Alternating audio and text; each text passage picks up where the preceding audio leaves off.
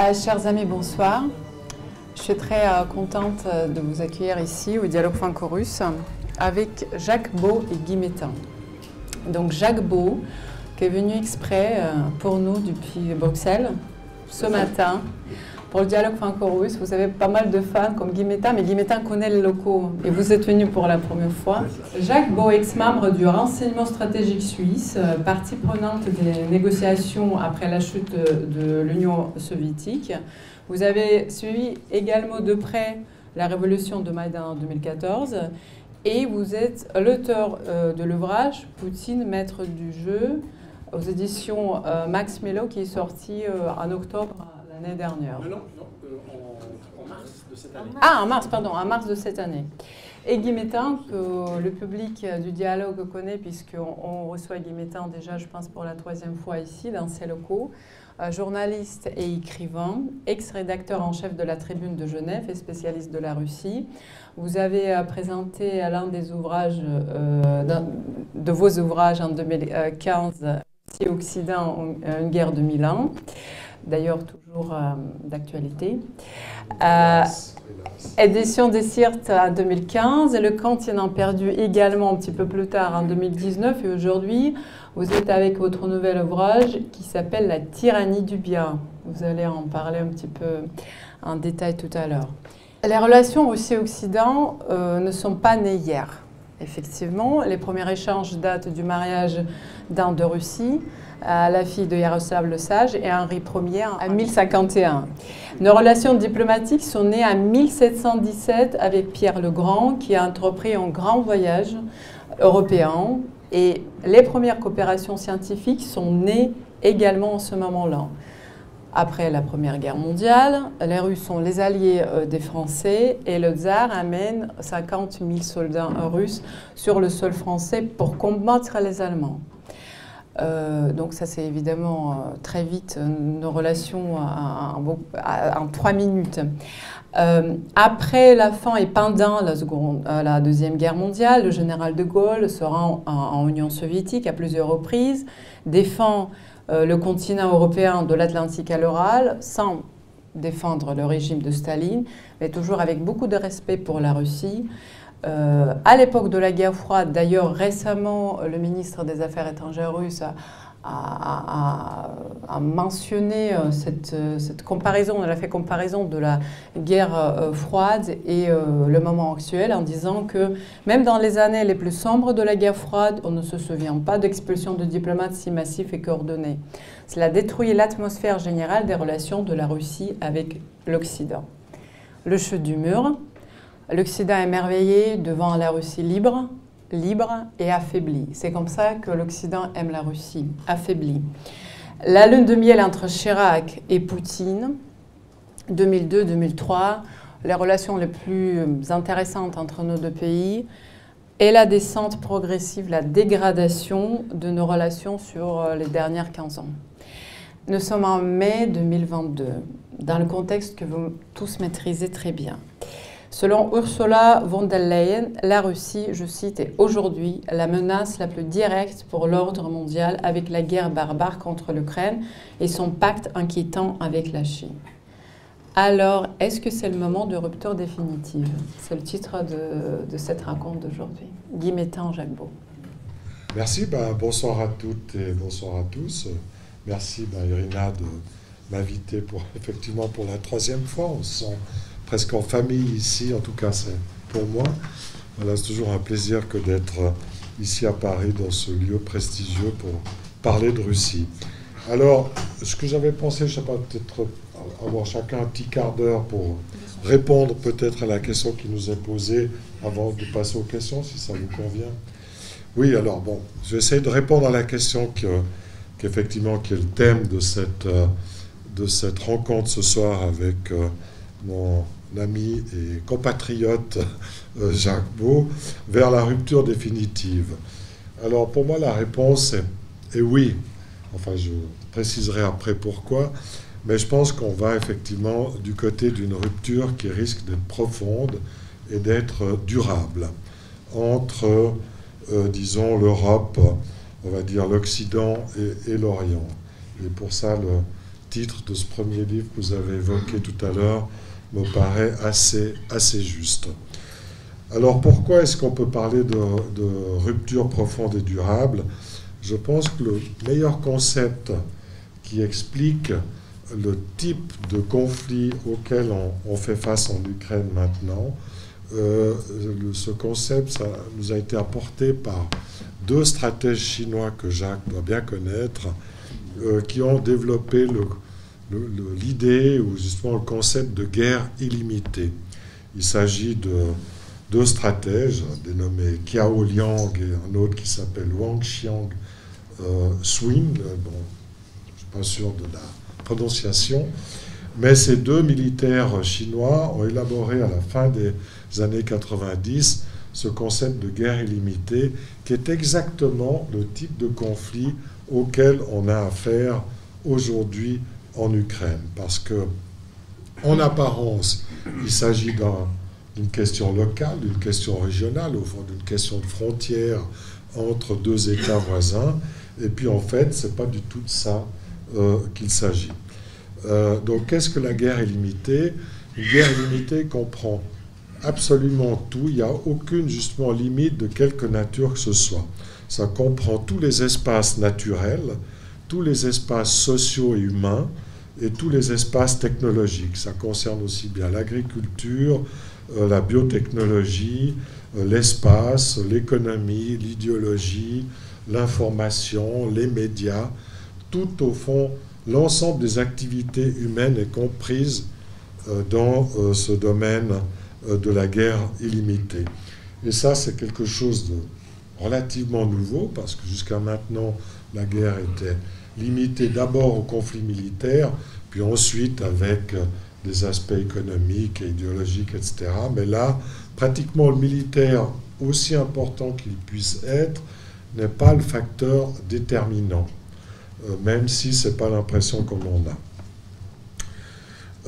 au fond, dans cette guerre illimitée, on, abolit la frontière entre le militaire et le civil, puisque justement euh, tous les aspects sont, concernés. Donc elle est limitée dans le temps, on ne sait pas jusqu'à quand ça va durer, et même si les combats s'arrêtaient, les opérations, on va dire, euh, s'arrêtaient sur le terrain, il est fort probable que la guerre continue dans d'autres domaines. Sur le plan économique, je pense par exemple que les sanctions ne seront jamais levées. On n'a jamais vu des sanctions américaines être levées jusqu'à maintenant. Regardez Cuba, ça fait 70 ans que ça dure, ça n'a jamais été levé. Euh, il y a eu une tentative de les lever avec l'Iran, avec le JCPOA en 2015, mais résultat, deux, ans après, ça, ça a recommencé, soi-disant à cause de Trump, mais je ne suis pas sûr que Trump soit uniquement l'élément déterminant. Donc on voit que, par exemple, cette guerre risque de se maintenir dans d'autres domaines que militaires, puisqu'on est tous ici autour de la table, on espère tous que la guerre en tant qu'opération militaire cesse, puisqu'elle fait des victimes, etc. Donc, euh, évidemment, je, suis le premier à le souhaiter. Mais je pense que les autres domaines de la guerre ne s'arrêteront pas, ne cesseront pas avec la fin des hostilités militaires euh, sur, le, sur le terrain. Donc il s'agit d'une guerre que, que ces stratèges appellent illimitée ou hors limite ou sans limite. Le, nom complet, c'était la guerre hors limite. Euh, elle est totale, sauf qu'elle n'est pas totale, tout à fait totale, parce qu'elle est subnucléaire. Puisque la seule limite à ce type de guerre, euh, c'est qu'on ne peut pas aller jusqu'au nucléaire, parce que sinon, ben, on peut aller, mais enfin, c'est plutôt un ce serait plutôt suite à un accident, mais disons normalement, en espérant que les belligérants restent plus ou moins rationnels, on reste à un niveau quand même infra, infranucléaire pour éviter, disons, le carnage total. Euh, c'est la seule limite qui peut d'ailleurs être franchie. Évidemment, il y a toujours un accident possible où il y a toujours un fou furieux qui peut déclencher un holocauste nucléaire, mais en principe, justement, on ne va pas aller jusque-là. Pourquoi on peut parler de guerre illimitée et non pas de guerre totale? Bien qu'elle soit totale à tous les autres euh, niveaux sauf nucléaire. Donc, euh, euh, voilà ce que je voulais dire en, préambule. Guerre sans limite d'espace, sans limite de durée et sans limite de domaine d'activité. si on prend par exemple comment le traduire ou l'appeler par un autre nom, j'utiliserai le mot guerre de civilisation. Euh, parce qu'au fond, on a deux visions du monde qui, se, qui s'affrontent dans cette guerre ukrainienne. Ce n'est pas seulement deux peuples frères, deux peuples cousins, c'est deux visions du monde, puisqu'on a vu que derrière l'Ukraine, la Russie ne menait pas une guerre qu'à l'Ukraine ou qu'à certains Ukrainiens, les, les néo-nazis, etc. Elle mène une guerre contre l'ensemble de l'Occident l'ensemble des pays de l'OTAN est mobilisé derrière l'Ukraine. On voit que ce sont les Canadiens, les Américains, les Britanniques, les Français qui ont formé l'armée ukrainienne, qui la fournissent en renseignement. Donc c'est l'ensemble, et qui lui livrent des armes, naturellement. Donc il s'agit bien d'une guerre entre, d'un côté, la Russie ou l'Orient et l'Occident au sens large. Donc ce qui est en jeu, c'est une forme de mondialisation contre une autre conception de la mondialisation. Euh, il s'agit au fond d'une confrontation effectivement entre cette mondialisation néolibérale incarnée par les États-Unis et l'Europe contre la vision d'un monde qui se veut plus multipolaire, qui se veut non occidental, ou en tout cas qui revendique le droit existé euh, d'une vision alternative à celle, je dirais, du capitalisme néolibéral et militarisé, euh, qui est la forme, au fond, du capitalisme qu'a prise euh, le capitalisme américain depuis la chute de l'Union soviétique. Donc, c'est une guerre contre l'hégémonie euh, occidentale, et ce qui explique pourquoi pour les Européens, mais surtout pour les Américains, il s'agit d'une guerre absolue euh, que les États-Unis ne peuvent pas se permettre de perdre, tout comme d'ailleurs la Russie ne peut pas se permettre de la perdre non plus. Euh, euh, et puis on voit aussi, ça s'incarne, cette guerre de civilisation, dans le fait que, par exemple, le monde est divisé. Il n'est pas seulement divisé entre la Russie et l'Occident, mais il est surtout divisé entre l'Occident et tout le reste du monde. Et il y a une carte qui exprime très bien cette idée, c'est que seuls 37 pays ont voté des sanctions contre, des sanctions économiques contre la Russie, alors qu'il y en a 150 qui ne les ont pas votées. Et ces 150 pays, ben, ça va de la Chine à l'Amérique latine, à l'ensemble de l'Afrique, à l'ensemble du monde arabe. Donc on voit que euh, quand on parle d'unanimité de la communauté internationale contre la Russie, c'est plutôt le contraire, parce que si on regarde la carte, on voit plutôt à peu près un milliard d'êtres humains sous le label occidental contre 6 milliards et demi le reste de l'humanité qui refuse de prendre parti ou qui souhaite en secret, sans oser trop le dire, une victoire de la Russie pour mettre fin à cette hégémonie euh, nord-américaine. Donc, euh, les États-Unis l'ont dit. Au début, ils n'avaient pas l'air de vouloir l'exprimer comme ça, mais ils l'ont dit explicitement. Euh, nous voulons affaiblir durablement, saignablement la Russie. Donc, ils iront jusqu'au bout de cette logique en combattant. Bon, c'est pas nouveau parce que maintenant c'est c'était beaucoup répété, mais jusqu'au dernier Ukrainien, ce qui est nouveau, c'est que les États-Unis sont prêts à combattre et aller jusqu'au bout de la logique de conflit en combattant non seulement jusqu'au dernier Ukrainien, mais jusqu'au dernier Russe, à mon avis. Parce que là, au fond, c'est un Américain, c'est un ami américain qui disait ça. Au fond, en, en 91, quand, au moment de la dissolution de l'Union soviétique, euh, l'Amérique de Bush avait proclamé on a gagné la guerre froide. Et puis maintenant, ils se rendent compte qu'elle n'est pas tout à fait terminée. On dit bah, maintenant, il faut finir le boulot. Et finir le boulot, ça veut dire effacer la Russie de la carte, ou en tout cas la réduire à rien du tout, comme Blinken et comme surtout Austin, le chef de le, ministre de la Défense américain, l'ont dit lorsqu'ils ont visité Kiev il y a une quinzaine de jours. Donc dans ce climat-là, tout le monde veut la guerre jusqu'au bout, donc personne ne veut la paix. Donc pour moi, la paix est une perspective que je ne vois absolument pas pour demain. Tout au mieux, ce qu'on peut espérer, c'est une trêve, c'est une fin des hostilités militaires, une espèce de gel du conflit, un peu à la situation d'ailleurs du Donbass, au, mieux celle de l'Ossétie après 2008, mais je ne vois pas... Euh, je vois pas de, disons, de paix arriver demain, en tout cas pas de, paix signée euh, par contrat. Donc on sera au mieux dans une situation de patte. Pour moi, il n'y aura ni vainqueur ni vaincu. Parce que les guerres modernes, il ne peut pas y avoir de vainqueur, puisque le dernier qui reste, justement, se ferait atomiser. Donc il y aura des gagnants partiels et des perdants partiels, et les uns et les autres peuvent être ces gagnants partiels. Je ne pense pas que la guerre, euh, la Russie vaincra totalement, parce qu'elle peut avoir le dessus sur le plan militaire, mais elle ne l'aura pas forcément sur le plan économique. Elle ne l'aura pas forcément sur le plan technologique ou sur le plan commercial. Euh, donc il peut y avoir des gains stratégiques ou militaires, mais il n'y aura pas de vainqueur total au bout du compte.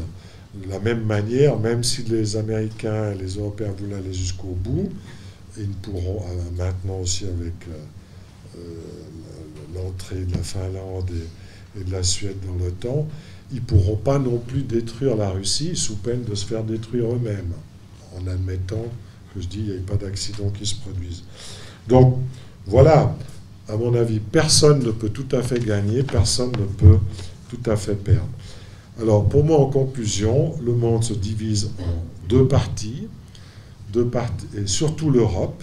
Alors les deux parties, j'ai déjà expliqué tout à l'heure, entre le nord occidental et le sud, hein, le global, comme disent les Américains, le global south, le sud global, hein, qui s'étend du Chili jusqu'au Pacifique, enfin en faisant tout le tour, l'Afrique, etc. Mais surtout en Europe, avec un, au fond une deuxième guerre froide. Euh, ce conflit, pour moi, est le premier conflit chaud de la deuxième guerre froide. Je schématise, hein, mais euh, avec un rideau de fer qui cette fois sera 1000 km plus à l'est, et puis qui s'étendra, qui ira jusqu'à la mer de Chine, puisque la Chine fait partie, et l'Inde, qui euh, sont solidarisés, surtout la Chine, avec la Russie, fera partie de, fait partie de, de ce bloc. Alors je termine juste par une petite, je reviens à ce livre, La tyrannie du bien, qui est une, au fond une s'appelle Dictionnaire de la pensée correcte, mhm. euh, qui est au fond une dénonciation historique des mots-clés, des mots fétiches utilisés dans la, la langue de bois contemporaine pour véhiculer, euh, pour véhiculer les, ces concepts, ces, ces, ces mots, ces mots-clés euh, qu'on entend partout à la radio, partout dans les journaux, qu'on voit partout écrits, qui sont pour moi ce, langage de ce que j'appelle le libéral progressisme, le libéralisme économique euh, exacerbé d'un côté, avec cette espèce de progressisme sociétal qu'on voit aussi partout, et qui forme euh, ce, langage qui dénature le sens des mots. Pourquoi c'est important d'en parler? Parce qu'on a vu le rôle des médias, on a vu le rôle de la guerre informationnelle, de la guerre de propagande qu'on voit tous les jours partout à la radio et à la télévision. Donc le vocabulaire joue un rôle très important, puisque c'est lui qui véhicule les concepts, non seulement les concepts euh, philosophiques, mais les concepts de bien et de mal. Nous sommes le camp du bien, luttant contre le camp du mal, incarné par Poutine. C'est ça le discours dominant. Donc il est important de le, dénoncer. Et je citerai Confucius, parce que Confucius a dit que, effectivement, quand les époques sont, sont comme actuellement un peu confuses, eh bien, euh, il a dit ceci, je vais vous citer, si j'étais chargé de gouverner, je commencerais par rétablir le sens des mots. euh, pourquoi il a dit ça, et que sa toute première tâche comme chef d'État serait de rectifier les, les dénominations. Pourquoi? Parce que si les dénominations ne sont pas correctes, si les mots euh, ne correspondent pas aux réalités, le langage devient sans objet. Et quand le langage est sans objet, l'action politique devient impossible et en conséquence, toutes les entreprises humaines se désintègrent. Il devient impossible et vain de les gérer. C'est pourquoi la toute première tâche d'un homme d'État est de rectifier les dénominations, de redonner aux mots leur sens véridique. Et je conclue en posant la dernière question. Quand vous écoutez Macron, Biden, Scholz ou von der Leyen, qui parle avec les mots les plus vrais ou les plus justes? Et si vous écoutez Poutine, la plupart d'entre vous, je ne défends pas Poutine, hein, mais quand vous analysez le discours de Poutine, qui parle le plus vrai ou le plus juste? Je vous laisse répondre à la question. Merci. Je, me remarque. Je remarque que nos débats deviennent de plus en plus pessimistes. Chaque semaine, on fait un débat, chaque semaine, c'est encore pire. Non, non, on n'a pas. Ah oui, oui, j'espère bien. Bon, Jacques Beau, c'est une rupture définitive ou pas? Tout d'abord, bonsoir, bonsoir à tous, et, merci de m'avoir invité. Ça me fait très plaisir d'être ici et, de pouvoir exprimer peut-être un point de vue. Euh, euh, un peu différent de ce qu'on entend dans les médias tous les jours. Alors, je serai un peu plus optimiste que bah, mon ami Même si, euh, effectivement, l'ambiance du moment n'est pas à, un optimisme débridé. Je pense que rupture définitive, je ne pense pas. D'abord, dans l'histoire, je ne suis pas sûr qu'il y ait des choses qui soient définitives. Et euh, une fois ou l'autre, les choses reviennent. Combien, combien d'entre nous avions prévu la chute de, l'Union soviétique euh, avant 1989 euh, Bien peu. Et, et, finalement, c'est un monde qui s'est écroulé, et c'est un, pour certains, pas pour tous, mais pour certains, et puis ça a été un nouveau monde qui en est sorti. Donc, euh, rien n'est définitif dans ce bas monde, je pense, c'est la première chose. Mais pour aller plus directement dans la question qui nous intéresse, euh, je pense qu'il faut, il faut revenir au... Il faut, avoir un regard juste sur le conflit que l'on observe. Et ce que l'on voit aujourd'hui est en fait un peu comme un iceberg. Euh, on a l'impression de voir un conflit entre la Russie et l'Ukraine, Or, ça n'est pas un conflit avec l'Ukraine. C'est un conflit, et ça, euh, Guy l'a dit, et je, suis d'accord avec lui sur ce point-là, c'est un conflit entre la Russie et non pas l'Occident, mais les États-Unis.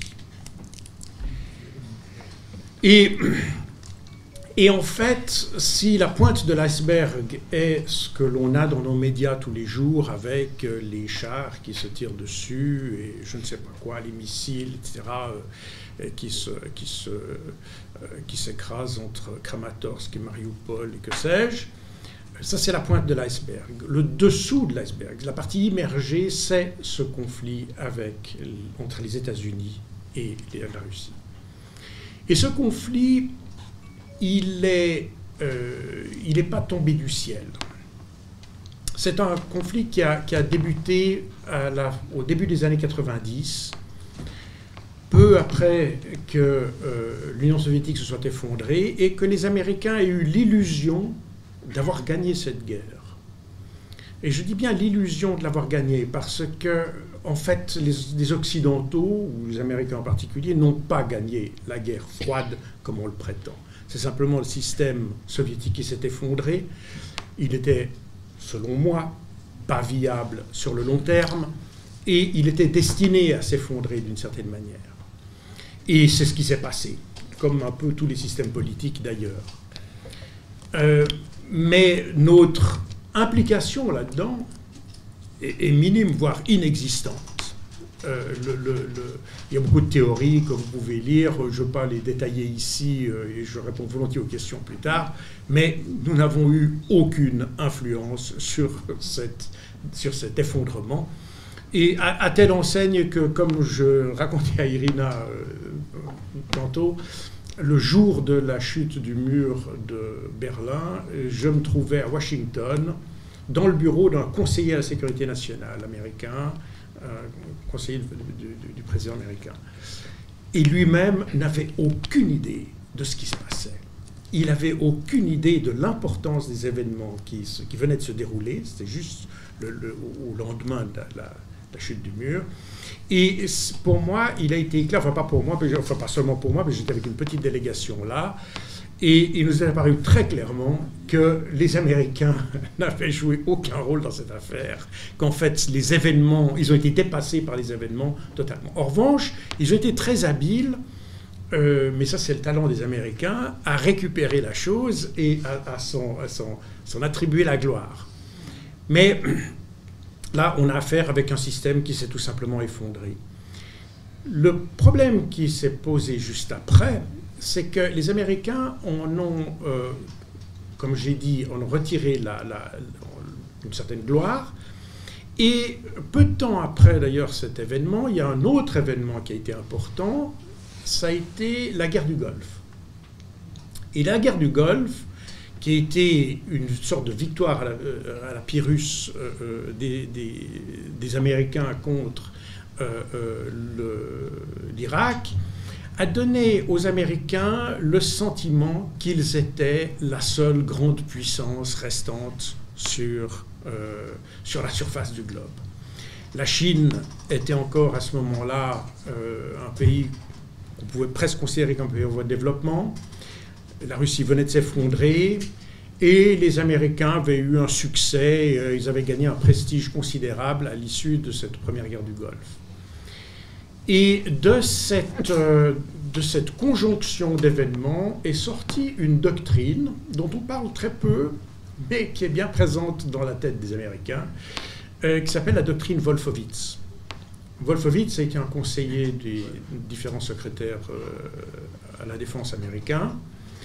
Et il a établi une doctrine, je ne vais pas vous la détailler ici, mais en gros, il a fait un, papier, ça tient sur une page, hein, c'est pas, où il dit, à partir de maintenant, il n'y a qu'une grande puissance sur la Terre, c'est les États-Unis.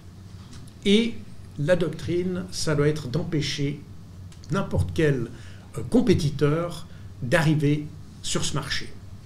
Voilà. Donc d'emblée, on, s'établit, on est les maîtres du, marché et il n'y a plus personne qui vient nous euh, tenir la dragée haute. Et on fera tout pour empêcher les autres de venir, euh, venir nous, défier en quelque sorte. Et il, a, il, y avait un, passage d'ailleurs de ce papier qui a, été très mal reçu en Europe, puisqu'il a dit on va, il faut même s'opposer à toutes les velléités de défense européenne, parce qu'elles pourraient entrer en concurrence avec l'OTAN. Et dans l'OTAN, comme vous le savez, euh, c'est une organisation qui est typiquement américaine, puisque la finalité de l'OTAN, c'est de placer les pays euh, européens sous le parapluie nucléaire américain. Euh, c'est une organisation en fait nucléaire, comme l'a dit d'ailleurs euh, Jens Stoltenberg, euh, qui, a été, mon, chef pendant cinq ans. c'est une organisation nucléaire et donc américaine. C'est pour ça que les chefs de l'OTAN, les, les, commandants militaires de l'OTAN sont toujours des Américains, puisque c'est eux qui, en définitive, ont la clé de l'arme nucléaire. Donc tout part de cette, doctrine qui est restée euh, en, sous-jacence de tous les gouvernements qui ont euh, suivi euh, depuis le début des années 90. Et tant que la Russie, sous Yeltsin, était un État relativement faible, qui, se, qui essayait de, se reconstruire après la, chute du, communisme, de remettre un système économique en place, euh, avec la difficulté que beaucoup d'oligarques se sont emparés de certaines richesses, ont, sont, le, dispositif euh, industriel russe, euh, enfin soviétique à l'époque, pour en faire des, des, objets de commerce, détruisant un potentiel qui était, qui était assez gigantesque. Euh, et appauvrissant en fait le, comment, le pays. Et c'est pour ça que la, la Russie n'a pas connu le développement qu'on a aujourd'hui, par exemple, en Chine. Mais en revanche, ça a été une leçon pour la Chine de voir ce qui s'était passé en Russie. C'est pour ça qu'aujourd'hui, la, Chine avance si doucement en direction du capitalisme et en ayant, avec euh, une habileté assez consommée, euh, l'art de, mélanger communisme et capitalisme euh, effréné, ce qui, est, assez étonnant. Mais c'est finalement leur, observation de ce qui s'était passé en, Russie durant les années 90. Et pendant ces années 90, ben, la, Russie était faible et je pense que les Américains se, satisfaisaient très bien de cette situation. Euh, la, la, chose a changé au début des années 2000, lorsque euh, Vladimir Poutine est arrivé au pouvoir, et c'est pas pour rien si aujourd'hui euh, la rhétorique anti-russe est, fortement euh, orienté sur, euh, sur, la, personne, de Vladimir Poutine, parce que sa volonté a été de rétablir, en fait, de reconstruire en réalité un État russe viable euh, et, non dépendant de, de l'Occident. Et c'est à ce moment-là que les Américains ont commencé à comment dire, à penser qu'ils pouvaient euh, se, comment dire, se jouer un petit peu des traités internationaux qu'ils avaient signés avec l'Union soviétique durant la guerre froide.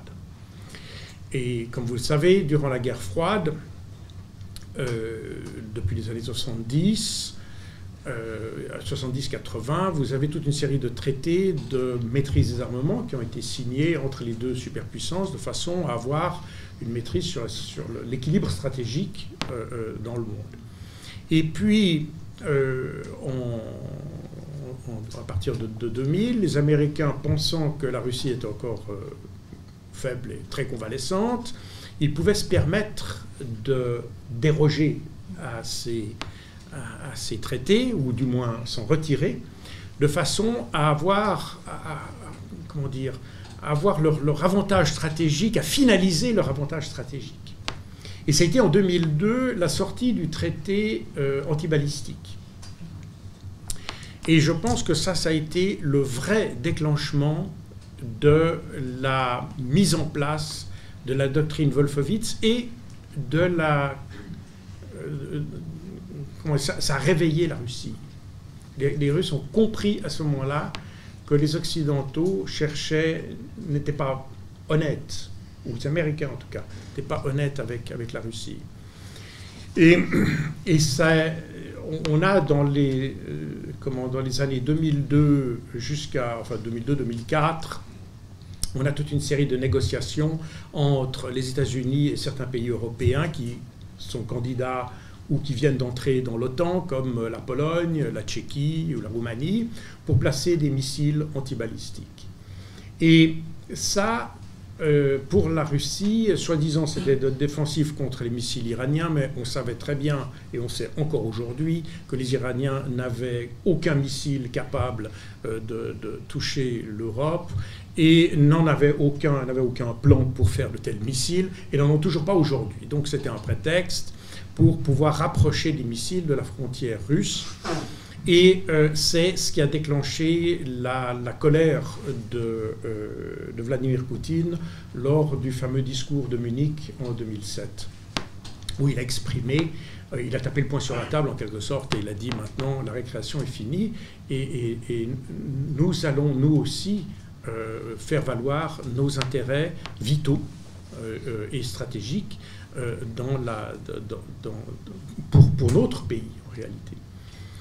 Euh, les, les Américains ont, évidemment, on a, on a, transformé un peu le discours russe euh, en, y voyant des, des, des velléités de recréer une sphère d'influence et des choses comme ça. Mais en réalité, on s'aperçoit que, et cette discussion est revenue après avec l'Ukraine, la Russie ne cherche pas à avoir une sphère d'influence comme on le pense. La Russie cherche à être entourée d'une zone neutre. La vision russe de l'Europe, c'est d'avoir euh, la Russie et une Europe qui serait neutre. Ça, ce serait la vision idéale. À minima, une ceinture autour du, pays qui serait neutre. Et neutre dans le sens, je suis suisse, c'est peut-être un peu plus facile de, l'expliquer, mais il y, a, neutralité et neutralité, c'est important de le, de le comprendre. Euh, quand on a euh, parlé de la neutralité ukrainienne, euh, on a dit oui, mais la neutralité, ça sert à rien. Voyez la Belgique pendant la Deuxième Guerre mondiale. Alors, comme je l'ai dit, je suis suisse, donc pour moi, la neutralité, c'est une notion qui est plus subtile que ce que les médias en ont, en ont expliqué à propos de l'Ukraine. La Belgique a eu sa neutralité violée pendant les deux guerres mondiales, d'ailleurs, parce qu'elle avait une neutralité qu'elle avait déclarée elle-même. Elle s'était proclamée neutre. La différence avec la Suisse, c'est que la Suisse ne s'est jamais proclamée neutre. On l'a obligée être neutre. Elle a été contrainte au traité de Vienne en 1815, à l'issue du démantèlement de l'Empire napoléonien. Les grandes puissances qui entouraient la Suisse ont voulu se prémunir contre une attaque d'une autre puissance et ont imposé à la Suisse qu'elle soit neutre et qu'elle empêche l'usage de son territoire pour des attaques. Et c'est parce que cette neutralité a été reconnue par les puissances européennes qu'elle a été respectée pendant les différents conflits mondiaux. Grâce au tsar d'ailleurs c'est possible que ça soit intervenu, mais c'était la, la, la c'est l'idée de cette neutralité. Et dans, la, dans la, la, la, vision russe, la neutralité euh, des, des, pays autour de la Russie devrait être envisagée comme ça, c'est-à-dire une neutralité reconnue internationalement. D'ailleurs, il l'a répété à propos de l'Ukraine. Et pourquoi cette, cette zone neutre? Parce que euh, il ne vous a pas échappé que les deux puissances, les deux superpuissances nucléaires, la Russie et les États-Unis, sont dans une situation dissymétrique. C'est-à-dire que les pays de l'OTAN, qui sont sous parapluie nucléaire américain, touchent la Russie. C'est-à-dire que si un conflit nucléaire devait se déclarer, il toucherait beaucoup plus vite la Russie que les États-Unis. Et donc c'est une dissymétrie qui n'a évidemment pas échappé aux Russes et qui depuis 1949, euh, euh, date de la création euh, de l'OTAN, les, les inquiète. Parce qu'ils se disent, en fait, il y a un avantage stratégique. Les Américains peuvent tirer sur nous des missiles alors que nous, on ne pourrait pas le faire. Euh, je, parle évidemment avec la portée des missiles, tout ça, techniquement, ce serait possible. Mais euh, euh, vous voyez cette, cette dissymétrie. Et c'est pas pour rien que la, Russie, d'ailleurs, ou l'URSS l'époque, n'a pas créé le pacte de Varsovie en 1949, juste après la création de l'OTAN.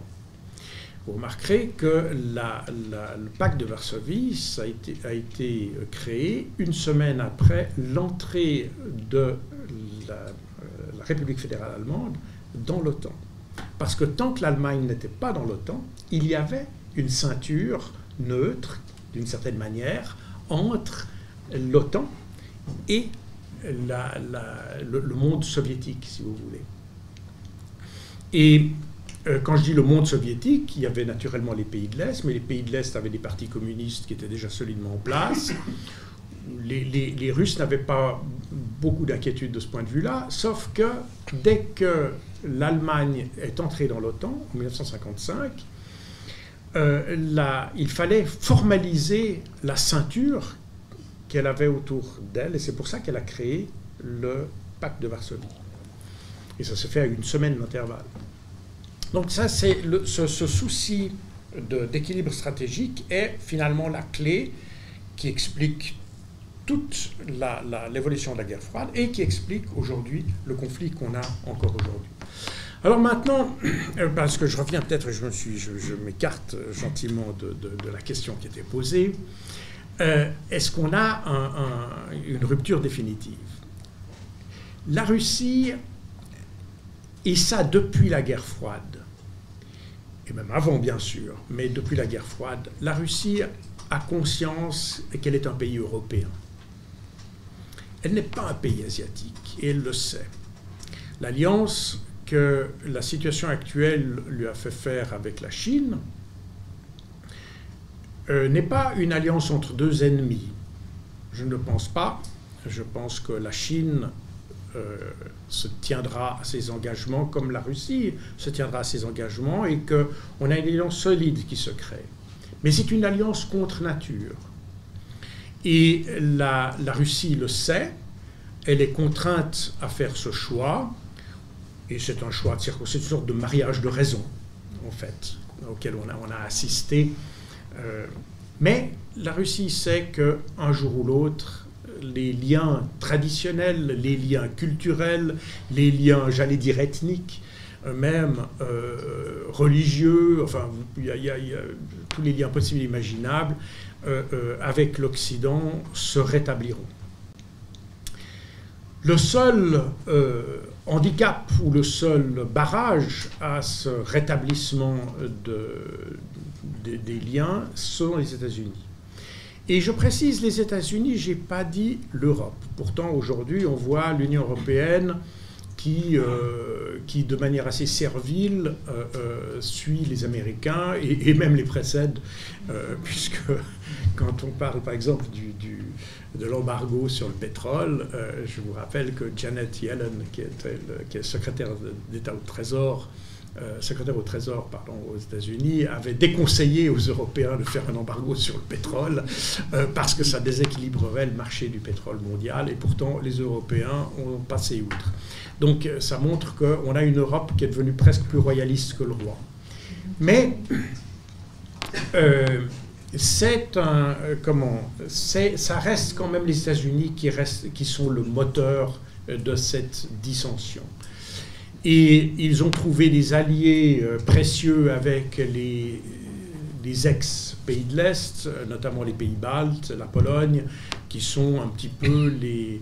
Euh, qui, qui, ont une, sorte de, comment dire, un antagonisme atavique quasiment à l'égard, l'égard de, la Russie. Euh, et ça n'est d'ailleurs pas complètement... Euh, c'est d'ailleurs assez intéressant de voir qu'aujourd'hui, beaucoup des dirigeants euh, qu'on a euh, actuellement en Occident sont des dirigeants qui sont liés émotionnellement, ou justement pas liés, mais qui sont affectés émotionnellement, ou qui ont des relations émotionnellement affectées avec la Russie.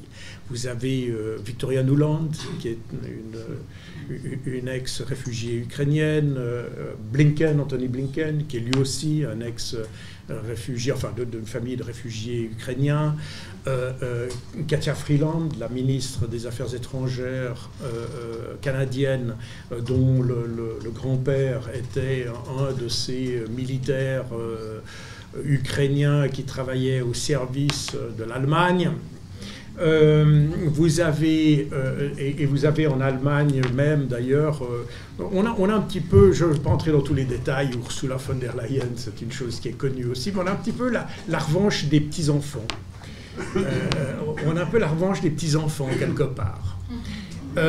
et, comprenez-moi bien, je, je, je, ne dis pas que tous ces gens soient des nazis, comprenez-moi bien, c'est pas ce que je veux dire. En revanche, je veux dire que tous ces gens ont un lien affectif par rapport à la situation. C'est des gens qui n'ont pas un lien rationnel, c'est des gens qui ont un lien émotionnel avec, avec les événements.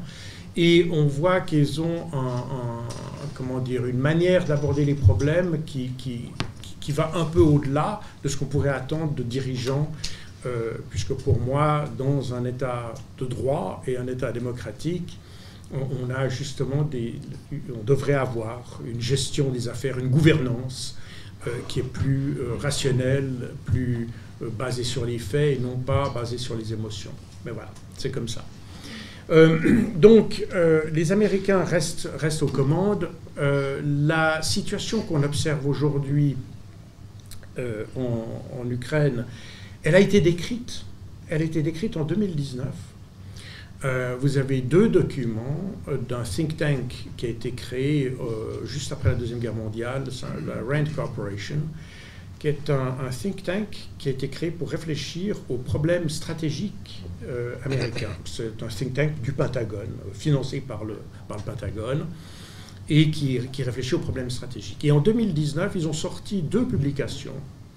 Une qui s'appelle Overextending and Unbalancing Russia, et l'autre qui s'appelle Extending Russia. Euh, et dans ces deux documents sont décrits tous les mécanismes qu'il faut mettre en place pour déstabiliser la Russie et la déconnecter du monde occidental. Tout ça est décrit. Tout ce que vous observez aujourd'hui a été écrit en 2019. Comment s'appelle le think tank? Rand, Rand, R-A-N-D Corporation. Rand Corporation. Elle est basée en Californie. Euh, et, d'ailleurs, je vais même plus loin, puisque en, en mars 2019, c'est-à-dire avant l'élection de Zelensky, son conseiller, Oleksiy Arestovitch, a donné une interview à une euh, chaîne de télévision euh, ukrainienne dans lequel il explique que le prix à payer euh, par l'Ukraine pour entrer dans l'OTAN est de créer une guerre contre la Russie. Et quand la journaliste lui demande mais quand ça se sera, il a dit 2021-2022. Bah, Donc on est avec un scénario qui a été totalement écrit, qui a été euh, euh, qui a été élaboré bien avant, qui a été, euh, qui a été pensé par des gens extérieurs aux Ukrainiens. Mais c'est pour ça que je reviens à ce que je disais, la pointe de l'iceberg n'est pas le, vrai problème. Le vrai problème, c'est ce qui est dessous, c'est les, les 9 dixièmes qui sont immergés. Et et donc, on, est effectivement avec un conflit qui a été, euh, euh, comment dire, qui a été créé, euh, qui a été, et où, dans lequel on a instrumentalisé Zelensky. Et c'est pour ça que, quelquefois, j'ai beaucoup de peine pour lui, à vrai dire, parce que c'est quelqu'un, non, non, je, je, vous le dis, de toute sincérité, parce que c'est quelqu'un qui a été, il a été élu, donc comme vous le savez, en avril 2019, euh, avec le mandat d'organiser la paix avec la Russie. C'était son mandat. Mais Poroshenko, c'est un peu différent. Mais Zelensky, ça a été son choix et c'est la raison pour laquelle il a été élu. Mais ce qu'on dit peu, c'est que le mois suivant, en mai 2019, et de nouveau, tout ce que je dis ne vient pas du Kremlin, comme pourraient prétendre certains, je ne pense pas dans cette assistance, mais des gens mal intentionnés de l'extérieur qui pourraient dire non, toutes mes sources viennent de sources ukrainiennes ou de sources euh, occidentales. Euh, j'ai cité d'ailleurs certaines de mes sources.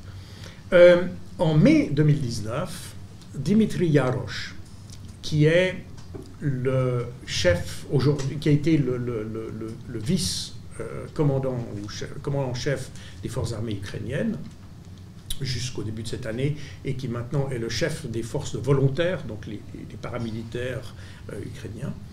Il a dit dans une interview, il a dit si Zelensky ne fait pas ce qu'on veut qu'il fasse, on l'éliminera. Et ça a été dit dans les médias. Et on a euh, plusieurs, pour ceux qui suivent les, médias, euh, on a plusieurs cas où on voit euh, Zelensky se faire apostropher par des représentants de ces volontaires ukrainiens qui, qui, qui, qui, l'ont fait menacer. C'est pour ça que on a, je pense, ce, ce conflit, le conflit qu'on a est pour lesquels à la fois des Russes, des russophones, des Ukrainiens et des ukrainophones euh, souffrent, euh, est le résultat d'une machination, euh, d'un projet qui visait à déconnecter la Russie du, monde, du monde économique, du monde politique, et l'isoler sur le terrain, sur le, globe en fait. Une sorte de, de, de, euh, bashing euh, euh, au niveau international, qui a mal fonctionné puisque, de nouveau, le problème c'est que quand on juge mal son adversaire, eh bien, on tombe presque systématiquement à côté. Et c'est ce qui s'est passé avec les sanctions économiques. je ne vais pas entrer dans tous les détails maintenant parce que ça viendra certainement dans les questions. Mais ce que je veux dire, c'est qu'on a, on a donc un conflit qui a été généré de l'extérieur par des agents extérieurs, mais qui ne viennent pas des pays eux-mêmes. Euh, je veux dire par là de la Russie. Euh, et au contraire, je pense que si on laissait les choses et si on, on écartait les, les Américains du, de l'équation, on aurait des, relations beaucoup plus normales qui se rétabliraient avec l'Europe. Et, alors pourquoi je dis que, je reviens à ce que je disais, pourquoi ça n'est pas euh, définitif? Parce que je ne pense pas que les États-Unis vont rester très longtemps dans la position dominante qu'ils ont. Euh, les Américains la, différence entre les Américains et les Russes, c'est que les Russes seraient de très mauvais vendeurs de voitures d'occasion. Mais les Américains, oui, sont capables de, vendre n'importe quoi, y compris de faire croire qu'ils sont les plus forts. Or, on s'aperçoit que, euh, et c'est pas seulement moi qui le dis, c'est les observateurs depuis de longues années, il y a plusieurs livres. Euh, moi, j'ai habité euh, près de cinq ans aux États-Unis, durant ces, 20 dernières années. Et euh, j'ai eu l'occasion de, enfin, j'ai vu plusieurs, plusieurs livres, évidemment parler avec beaucoup de gens euh, aux États-Unis qui, qui voient un déclin américain et qui, qui, le voient très nettement. Et ça se voit dans les infrastructures, ça se voit dans la formation des gens, 80% euh, des, ingénieurs en, mécanique aux États-Unis euh, viennent de l'étranger. Ils ne sont pas produits par le système. Ils doivent les importer. Euh, ils ont la, plus grande population carcérale du monde en, proportion. donc c'est un, pays qui, qui, finalement gagne plus d'argent avec... C'est tragique d'ailleurs de voir que c'est des gens qui... Comment, les, les, les, sans, les sans-abri rapportent plus d'argent dans une prison qu'en restant sur les trottoirs. Donc on les met en prison. Il euh, y a... Y a, euh, bon, je ne pourrais pas, entrer sur tous les détails techniques de, de ce qu'est de ce, ce déclin qui est perçu aussi comme un déclin aux États-Unis, mais qui fait que euh, avec la montée en puissance, notamment de la Chine, je pense que la puissance américaine, je ne veux pas ici euh, tirer des plans sur la comète et essayer de donner des dates et des délais, mais on est, on est sur une phase de déclin. C'est peut-être d'ailleurs pour ça qu'on a aujourd'hui cet acharnement des Américains à essayer d'écarter leurs adversaires. Quand on n'arrive pas à s'élever plus haut qu'eux, on est obligé d'abaisser les autres. Et c'est exactement ce qui est en train de se faire. Et ce qui est en train de se faire avec l'URSS, avec la Russie, pardon, excusez-moi, ce est en train de se faire avec la Russie est en train de se faire aussi avec la Chine car euh, le, paysage ukrainien ou les images qu'on a d'Ukraine euh, nous distrait un peu de ce qui se passe dans la zone pacifique, mais on s'aperçoit que les Américains entament un peu le même processus qu'ils ont entamé euh, avec l'Ukraine sur le, côté pacifique. Et, le récent accord entre les îles Solomon et la Chine euh, est une indication que les Américains, euh, euh, c'est le genre de choses que les Américains n'arrivent plus à tolérer. et l'épisode de AUKUS, cette association entre l'Australie, le, Royaume-Uni et les États-Unis, avec l'affaire des sous-marins français qui a, défrayé la chronique il y a, une année. Ces affaires démontrent que les, Américains essayent aussi d'abaisser en fait leurs concurrents chinois. Donc, euh, je ne veux peut-être pas prendre trop longtemps, le, garder trop longtemps le micro, mais je dirais que non, ça n'est pas définitif et que ça se terminera très certainement le jour où l'hégémonie américaine disparaîtra. Et à mon avis, elle va venir.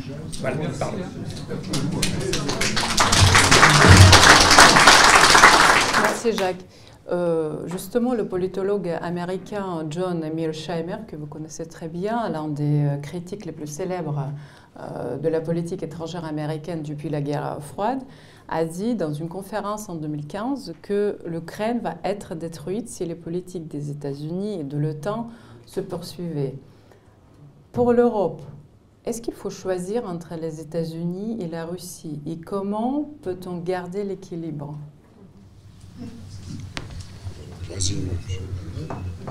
Alors, je pense que en fait, euh, l'Europe aurait pu, si elle était, si elle avait une vraie personnalité, si j'ose dire, elle aurait pu choisir d'avoir une, dynamique propre. Mais le problème est que euh, l'Europe n'a pas réussi à se façonner cette indépendance d'esprit cette personnalité qui, euh, qui la rendrait euh, euh, indépendante des États-Unis. Il faut savoir que il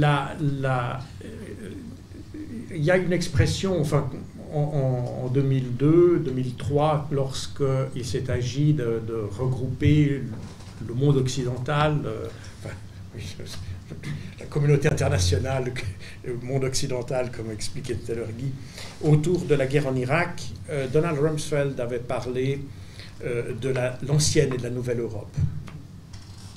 Et la nouvelle Europe, c'est-à-dire les pays, les anciens, les ex-pays de l'Est, euh, sont des pays qui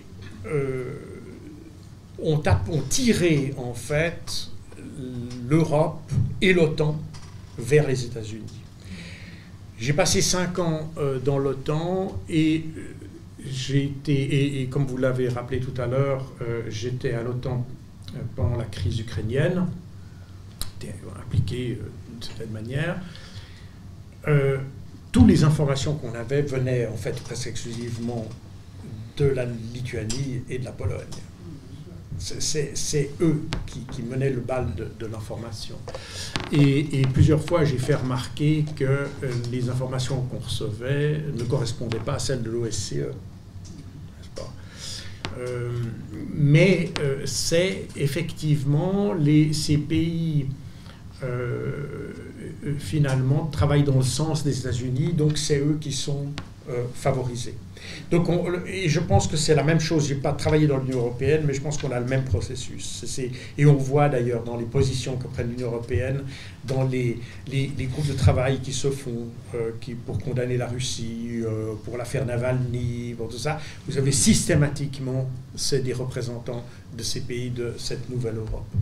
Donc, il y a, l'élargissement à la fois de l'OTAN et, de l'Union européenne ont eu un effet un peu pervers d'amener de, euh, une, nouveau, nouvelle perception euh, de, la, de la menace russe qui a imprégné presque automatiquement l'Union européenne et qui fait qu'aujourd'hui, eh bien, on a une Europe qui qui fait vraiment ce que décident les Américains.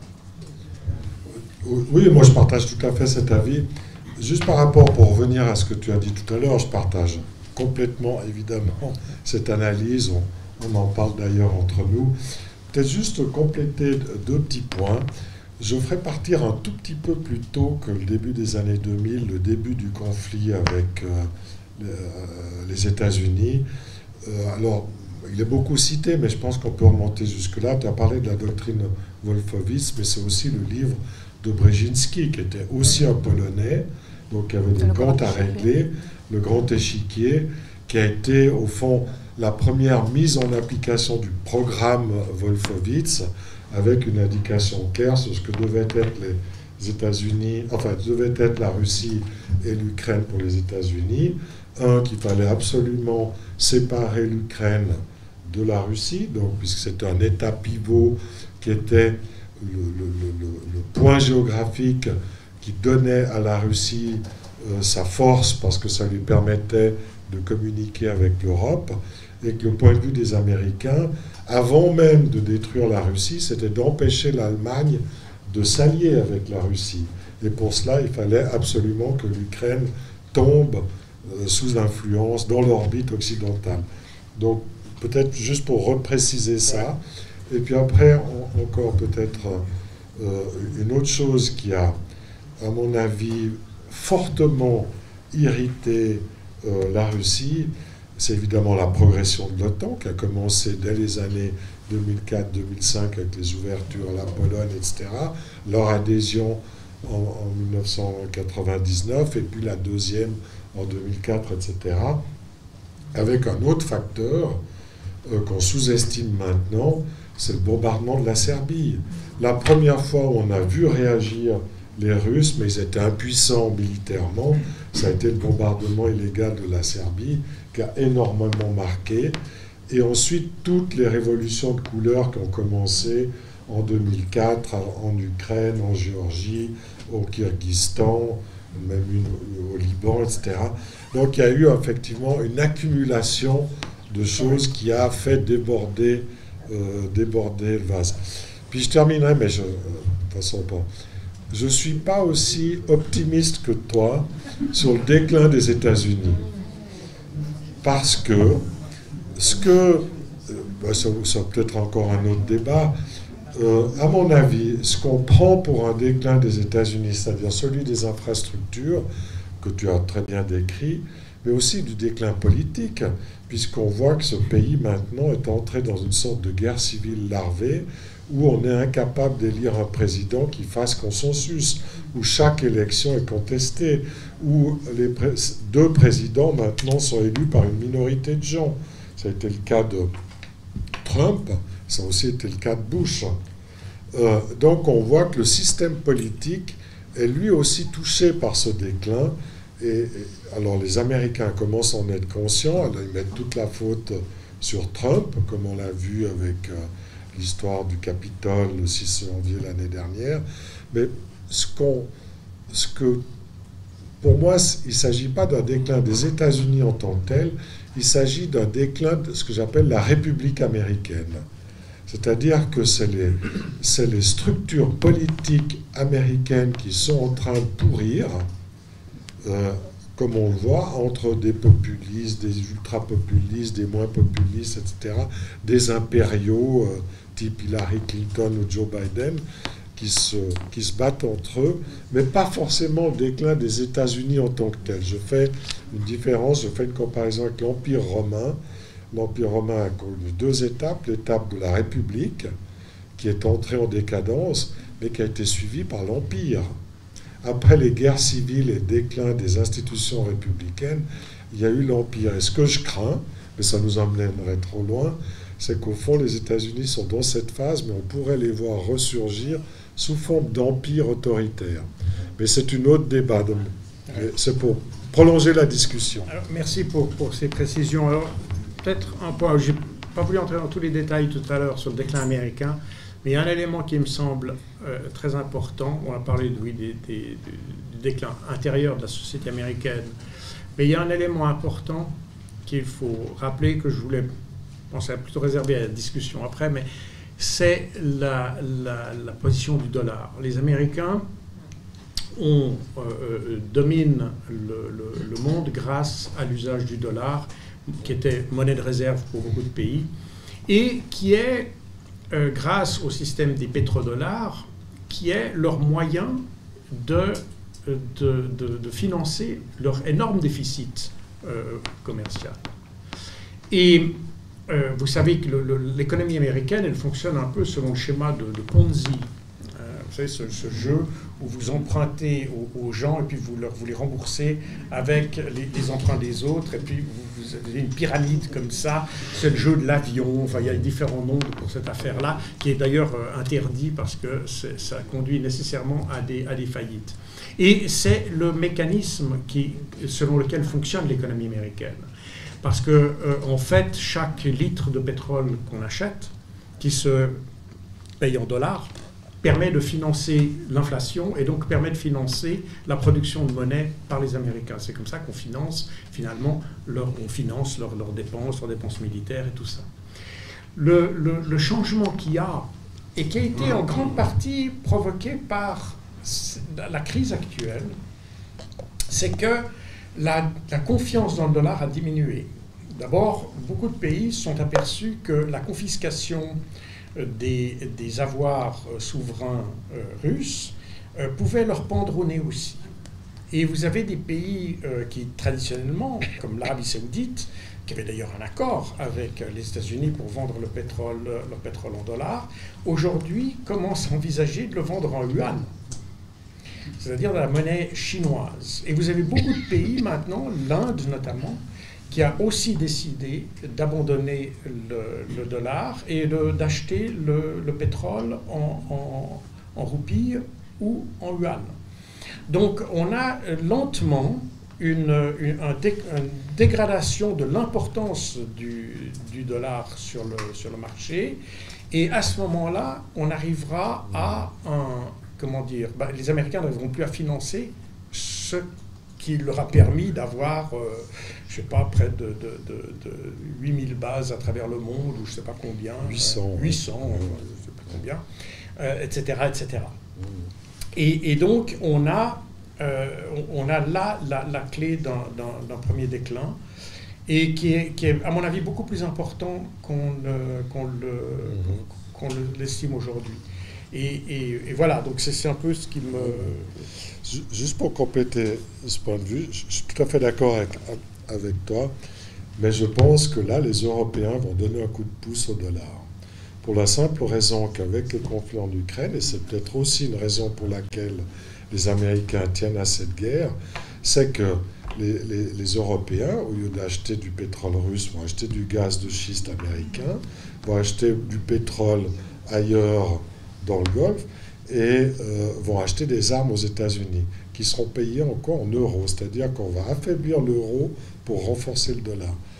Donc il y a un petit, tu as tout à fait raison sur le plan global, mais il y aura un petit apport du fait de la stupidité de l'Europe qui va affaiblir sa propre monnaie pour acheter des biens aux États-Unis et renforcer un petit peu le dollar qui, lui, à terme, effectivement, euh, sera menacé par ce que tu viens de dire. Mais c'est pour juste souligner, à mon avis, cette espèce d'aveuglement européen qui consiste à se jeter corps et âme et, et, euro avec dans les bras des Américains. Oui, moi je pense que le déclin de l'Europe, la vassalisation de l'Europe est, est, pratiquement irrémédiable. En tout cas, dans le court et moyen terme, je ne vois pas d'issue. Euh, du fait que c'est une soumission volontaire, comme euh, aurait dit la Boétie. Euh, parce que l'Europe, finalement, personne ne lui a demandé de se soumettre aux Américains, mais apparemment, elle le veut. Elle en redemande. Donc, alors on peut s'en libérer, comme le suggérait la Boétie, parce qu'il disait, au fond, il suffit simplement de se rebeller contre ça, et puis on se sent libre.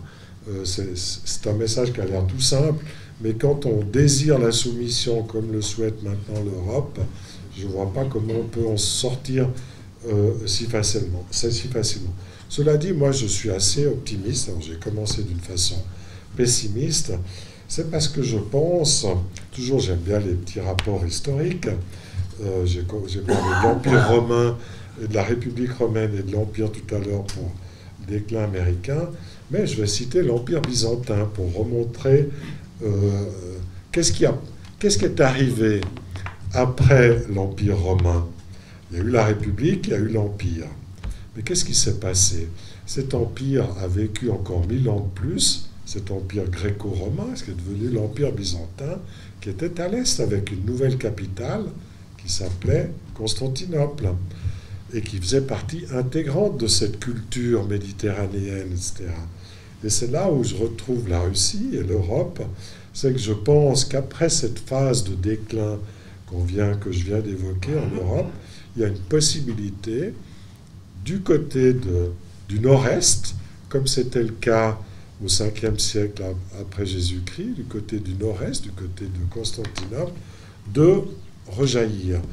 Et là, je partage aussi, euh, c'est là que je rejoins Jacques, je pense que le déclin américain va prendre du temps, c'est tout ce que je dis, va durer plus qu'on ne pense, euh, mais qu'à un moment donné, il va arriver. Et c'est là où je vois un possible rebondissement d'une Europe autour d'un noyau russe réconcilié pouvoir se réapparaître.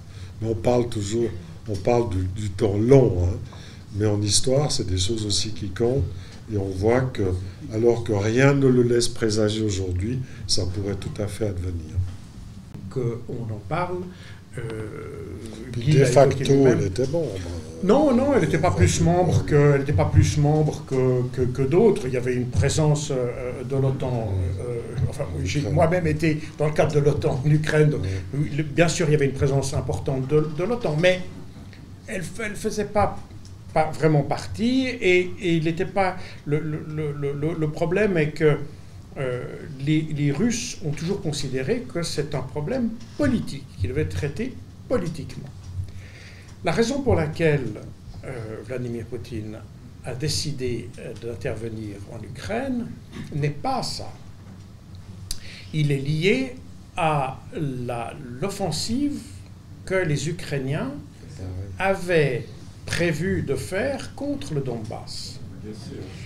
Et il y a une chose qu'on oublie toujours de dire, c'est que le 24 mars 2021, c'est-à-dire il y a un peu plus d'une année, Zelensky a adopté un décret, le décret numéro 117, qui prévoit de reconquérir la Crimée et le sud du pays par la force. Et depuis cette date, on observe, les services de renseignement occidentaux observent, une militarisation du sud de l'Ukraine. Euh, euh, bon, après, euh, on va, on va. Mais disons qu'ils observent, en tout cas, une militarisation du sud du pays, un renforcement des troupes qui se, qui se fait depuis mars de l'année passée. Et je vous rappelle que, si vous vous rappelez des, des comment, des, des euh, des nouvelles en avril de l'année passée, on disait déjà que les Russes, etc., faisaient déjà des, gesticulations militaires long leurs frontières. Ce qu'on ne disait pas, c'est que ces gesticulations avaient simplement pour objectif de montrer à la partie ukrainienne qu'ils étaient attentifs à la situation et qu'ils surveillaient la situation. Il y a eu plusieurs exercices de l'OTAN qui se sont faits simultanément en avril de l'année passée euh, et qui ont été accompagnés d'une recrudescence des vols de reconnaissance, euh, des, vols de reconnaissance électronique, des vols de reconnaissance euh, visuelle, le long de, enfin, le long de la, mer Noire, enfin dans toute la zone de la mer Noire, et tout le long de la frontière ukrainienne jusqu'à la Pologne et jusqu'à oui, la Pologne. Donc, pour les, pour les Russes, il y avait effectivement la préparation d'une offensive. Le 11 février de cette année, Joe Biden, dans une conférence de presse, a déclaré que la Russie allait attaquer l'Ukraine le 16 février. Comment est-ce que vous pouvez savoir qu'il a attaqué le 16 février? Mais il le savait tout simplement parce qu'il savait que les Ukrainiens allaient déclencher les premiers éléments de leur offensive le 16 février. Et c'est ce qui a été observé par les observateurs de l'OSCE, la SMM, donc la, commission de surveillance euh, de la zone de contact, et qui a observé une recrudescence, c'est-à-dire que le, le nombre d'explosions, de tirs a été multiplié par 20 le 16 février. Euh, il n'y a pas eu d'attaque russe. donc le 17, ça a été une deuxième fois multiplié, euh, pardon, 10 fois le 16, une deuxième fois 10 fois le, le 17, et le 18, on a une augmentation de 40 fois le nombre d'échanges de tirs. Et les cartes montrent que tous ces tirs se, déroulaient dans la zone du Donbass.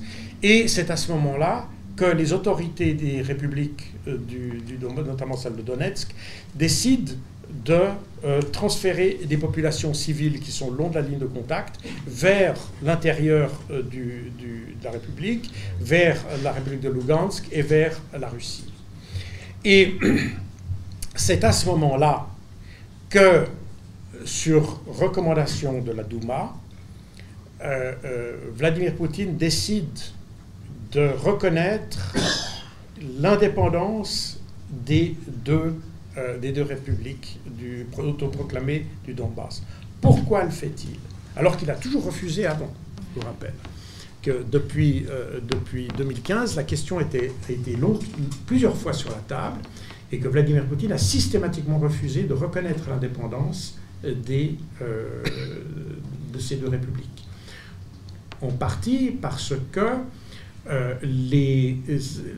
D'abord, probablement parce que ça ne correspondait pas à ses objectifs politiques, mais aussi parce que les accords de Minsk, qui ont été défendus par la Russie euh, bec et ongle depuis 2014, 2014-2015 pour Minsk II, ces accords prévoyaient une autonomie des républiques. On a toujours parlé de républiques séparatistes ou indépendantistes. C'est faux. C'est littéralement un mensonge. Ces républiques étaient autonomistes et les accords de Minsk prévoyaient d'ailleurs une autonomie dans le cadre des frontières euh, ukrainiennes. Et c'est pour ça que les accords de Minsk prévoyaient un dialogue entre les autorités de, des républiques euh, du Donbass et les autorités de Kiev. Et c'est ce dialogue-là qui n'a jamais eu lieu parce que pour pouvoir créer l'autonomie de ces républiques, il fallait faire une réforme constitutionnelle de la Crimée, de l'Ukraine. Et cette réforme constitutionnelle, ben, il fallait évidemment la lancer. C'est un processus parlementaire, enfin, une réforme de constitution, ça ne se fait pas d'un claquement de doigts. Et les différents gouvernements euh, euh, euh, ukrainiens n'ont jamais entamé même commencer le début d'une réforme constitutionnelle. Et donc, ils n'ont jamais pu discuter et ouvrir le dialogue avec les républiques. Et c'est, sur cette base-là que Vladimir Poutine s'est toujours opposé à la reconnaissance. Mais il le fait à partir, il décide de le faire à partir du moment où l'offensive se déclenche. Pourquoi? Parce que, en déclarant les deux républiques euh, enfin, il ne les déclare pas indépendants, c'est pas vrai. Il reconnaît leur indépendance, il ne les déclare pas indépendants. C'est important, beaucoup de médias d'ailleurs ont raconté des bêtises là-dessus. Il a reconnu l'indépendance. Pourquoi? Parce qu'en les reconnaissant comme indépendantes, il pouvait ensuite signer avec chacune des républiques un accord d'amitié et d'assistance militaire. Et ça, c'est donc la reconnaissance des indépendances a été faite le 21 février. Dans la foulée, il y a eu la signature des, traités d'amitié et d'assistance qui ont été ratifiés par les parlements russes des républiques de, de, Lugansk et de Donetsk le 22. Et le 23 février, les deux républiques ont pu, conformément au traité, demander l'assistance militaire de la Russie pour euh, contrer l'offensive qui était en cours euh, de déclenchement à leurs frontières. Et c'est ce qui a permis, le 24 février, à Vladimir Poutine d'intervenir en invoquant, ce qu'on oublie toujours de dire, l'article 51 de la Charte des Nations Unies qui prévoit qu'on peut aider un pays qui se trouve, euh, qui se trouve à être attaqué. Vous noterez d'ailleurs au passage que les pays de l'OTAN n'ont pas activé l'article 51 à propos de l'Ukraine euh, euh, euh, par ailleurs. Mais c'est ce que, ce que ça a été la mécanique qu'a suivi Vladimir Poutine pour avoir alors après, c'est un truc, bien sûr, c'est un artifice. Enfin, c'est pas un artifice. Pardon? Ils ne sont pas des pays indépendants. Ah ben, vous reconnaissez une indépendance, c'est comme le Kosovo. Est-ce que le Kosovo est indépendant ou pas? Voyez? C'est comme, comme Taïwan. C'est exactement comme Taïwan. Taïwan, est-ce que c'est indépendant ou pas? Les Américains jouent, et c'est d'ailleurs c'est pour ça qu'on a ce jeu, je parlais tout à l'heure de la Chine, ce même jeu un peu subtil où les Américains parlent et l'Europe parle constamment de l'indépendance de Taïwan. Mais si vous regardez les textes de la politique étrangère euh, européenne et le, site du département d'État américain, vous verrez que les Australiens, les, les Européens considèrent qu'il n'y a qu'une seule Chine que Taïwan est une province de cette Chine et que les autorités de cette Chine se trouvent à Pékin. Voilà. C'est-à-dire que quand on livre des armes à Taïwan, c'est un petit peu comme si l'Italie livrait des armes à la Corse. Voilà. Donc, on est, on est exactement dans la même situation. Simplement, euh, pour Taïwan, ça dérange personne parce que c'est des méchants chinois, etc. etc. Mais euh, euh, voilà, on est dans, dans, des, dans des artifices comme ça. Donc, si vous voulez, les, les, Américains jouent là-dessus avec Taïwan, le Kosovo, le, enfin, you name it. et puis, ben, c'est ce qu'ils ont fait pour les deux républiques. Voilà. Oui, oui ben, merci pour. Dans ce livre, je donne les 400 définitions des mots fétiches, justement totems, auxquels euh, notre civilisation prétend se raccrocher. Mais j'ai aussi 150 mots tabous, comme Russie, comme Poutine, etc., qu'il ne faut pas prononcer sous, sous peine d'être exclu. Donc c'est exactement le type de société auquel on assiste. Et effectivement, on a d'un côté les valeurs que j'appelle libérales, économiques, et, progressiste, progressiste sociétal, contre un monde plus conservateur, on va dire, versus conservatisme, versus tradition, versus identité nationale qui serait portée euh, par la Russie. Je voulais juste encore, pour compléter euh, la discussion de tout à l'heure, mentionner que dans ce déclenchement de la guerre en Ukraine, la Russie a toujours défendu la diplomatie. Elle a toujours voulu faire de la diplomatie. Alors, tu as cité effectivement fort justement le décret de Zelensky au mois de mars. Ce qu'il faut savoir, qu'est-ce qui a tout déclenché? C'est l'élection Biden. Si ça avait été Trump, on n'aurait pas eu de guerre. Mais c'est parce que Biden est revenu au pouvoir et avec, que les Ukrainiens se sont sentis les coups des franges. Et la déclaration du 21 mars suit, comme par hasard, deux mois exactement après l'entrée en fonction de Biden. Mais les Russes ont toujours voulu maintenir les relations diplomatiques. Je rappelle aussi le sommet de Genève, qui a eu lieu il y a une année, le 16 juin, la rencontre Poutine-Biden à Genève, où on avait pensé que les choses pourraient évoluer. Chaque fois, les Russes ont essayé de parler. Il y a eu des rencontres, deux rencontres Blinken-Lavrov, la dernière, j'y étais pour la commenter le 12 janvier cette année. Donc les Russes étaient demandeurs de solutions diplomatiques. Et pour compléter ce que tu, ce que tu as dit, qui est parfaitement, en tout cas à mes yeux, exact, avec les bombardements, etc., mais n'oublions pas aussi, puisqu'on est à Paris, la tentative de médiation de Macron et de Scholz. Ce qui a ce qui a été la goutte d'eau qui, à mes yeux, a fait éclater le conflit, c'est évidemment le bombardement préliminaire du Donbass, mais c'est aussi l'échec de la médiation. Poutine a aussi... je dirais que c'est l'événement du 12, du 12 février. C'est quand Zelensky, à la conférence de Munich, la conférence de la sécurité à Munich, a dit qu'il voulait réarmer l'Ukraine sur le plan nucléaire. Aucun journal n'en a parlé, mais ça fait suite à tout ce que tu as dit. Il a déclaré qui voulait que l'Ukraine redevienne une puissance nucléaire. Ça n'a été mentionné nulle part, comme beaucoup d'autres choses, mais ça, pour Poutine, avec tout ce que Jacques a dit, c'était le casus belli. Et c'est d'ailleurs à partir de ce 12 novembre que Poutine a changé d'avis, avec tous les autres éléments, que Poutine a changé d'avis, a reconnu effectivement les républiques, puis s'est dit maintenant, on peut. Il a encore attendu, avant de lâcher les chars, que la, mission Macron-Scholz, qui a eu lieu juste après le 12, le 13-14, donne un résultat ou pas. Et quand il s'est aperçu que c'était, je m'excuse, mais des charlots, que Macron et Scholz n'avaient aucune capacité de pression quelconque sur Zelensky pour mettre en application les euh, accords de Minsk, et que les bombardements euh, que tu comme on sait que là, effectivement, tous les ponts étaient rompus. Juste pour compléter, je pense c'est aussi important de le dire, mais que la Russie, qu'on accuse toujours d'être la puissance belligérante, a voulu négocier jusqu'à maintenant. Et moi, j'ai pas de, j'ai pas de, de boule de cristal, mais les signaux qui viennent de Moscou, c'est que la Russie est prête à refaire ce dialogue, à réentamer. Mais qui ne les veut pas?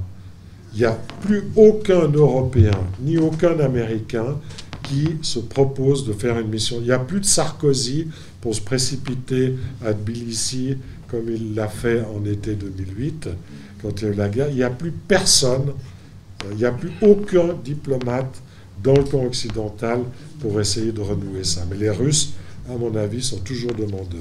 Le, le problème, peut-être pour préciser, le problème de la diplomatie pour les Russes, c'était la question des accords de Minsk, dont, je vous rappelle, la France et l'Allemagne étaient les garants. Co-signataires.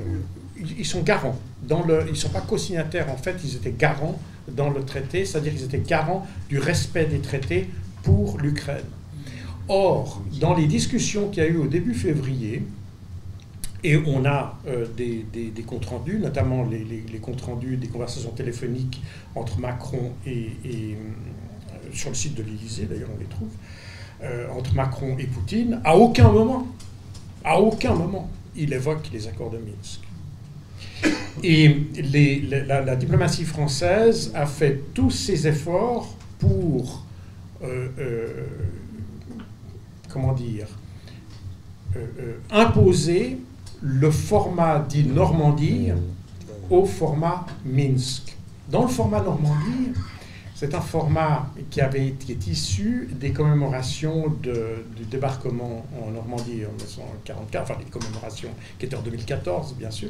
À l'époque, et à ce moment-là, les chefs d'État étaient invités et on avait les chefs d'État qui se sont rencontrés, Poroshenko, euh, Poutine, euh, euh, et, Macron, oui Macron et non pas Macron, euh, Hollande, pardon, Hollande et, euh, euh, Angela Merkel. Et les Français, la diplomatie française s'est accrochée à ce truc-là parce que du coup, dans ce format, vous avez la Russie. Mais les traités, le traité de Minsk ne sont pas des traités entre la Russie et l'Ukraine. C'est un traité entre les républiques indépendantes, pas encore indépendantes, autonomes, autonomistes, pardon, et le gouvernement de Kiev, et dont les autres pays, France, Allemagne et Russie pour les républiques, ne sont que les garants. Et la, volonté des, Français de vouloir imposer toujours ce format Normandie a complètement faussé la discussion parce qu'on essayait toujours de, mettre la Russie comme une partie au conflit. Or, elle ne l'était pas. Il n'y a pas eu de troupes russes en Ukraine entre 2014 et 2022. Et j'ai observé ça, donc je peux vous le dire, il n'y a pas eu de troupes russes. Il y a eu des soldats russes, des soldats qui allaient faire, comme aujourd'hui, vous avez des volontaires qui vont se battre en Ukraine, c'est la même chose, mais il n'y a pas eu de troupes russes. Il n'y a pas eu de, troupes en, mission, en tout cas officielle. Il y a peut-être eu des, agents de renseignement, c'est possible qu'il y ait eu ça. Mais des troupes russes, il n'y en a pas eu. Donc, mais on voulait absolument faire de la Russie une partie au conflit. Donc ça, c'est, et c'est pour ça qu'il y a eu cet échec de toute la partie diplomatique, parce qu'on est, on est parti, on ne communiquait pas sur la même base. Le discours de Zelensky, même là, je suis pas tout à fait d'accord avec toi. Je pense que même s'il a évoqué les armes nucléaires, ce n'était pas le motif. Il a évoqué les armes nucléaires par la bande. Et là aussi, les médias ont quelquefois euh, fait un, détournement. Un des, contentieux qu'il y avait entre la Russie, pardon, l'Ukraine et la, Russie à propos de la Crimée, c'est le respect du mémorandum de Budapest de 1994. J'allais dire en, en, en, suisse-belge 1994, mais c'est 1994. et dans ce traité, il était prévu que l'Ukraine remette les armes nucléaires qui étaient stationnées sur son territoire en échange d'une intégrité territoriale garantie par la Russie. Le problème qu'on ne dit jamais, c'est que la Crimée, a été indépendante de l'Ukraine avant que l'Ukraine ne devienne indépendante. Et ça, c'est quelque chose qu'on ne dit jamais. C'est-à-dire que l'autorité, la, Crimée par référendum en, janvier 1991, le 20 janvier 1991 pour être précis, la Crimée a obtenu d'avoir, de ne plus être sous l'autorité de Kiev, mais sous l'autorité de Moscou. Et ça s'est passé en janvier 1991.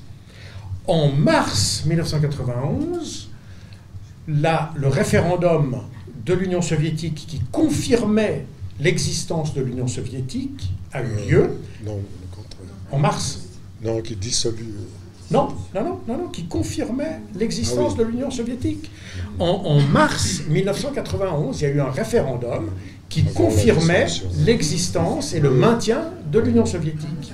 Et le, ce référendum a donc de facto validé le fait que la Crimée était une, république socialiste autonome au sein de l'Union sous Moscou. Et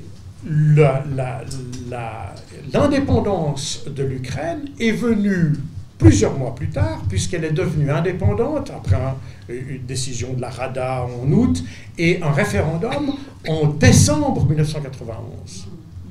Et à ce moment-là, l'Ukraine est devenue indépendante. Et à ce moment-là, la, Crimée était déjà hors de l'Ukraine. Et c'est pour ça que lorsqu'il y a eu le traité, le, ce mémorandum de 1994, la Crimée ne se considérait pas du tout comme étant partie de la Crimée.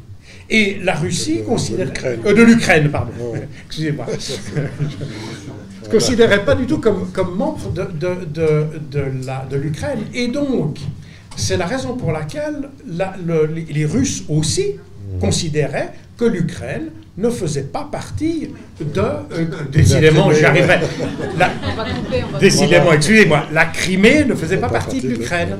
Et donc, ceux qui viennent toujours avec ce, référent, ce, ce mémorandum de 1994 saute une étape dans l'histoire.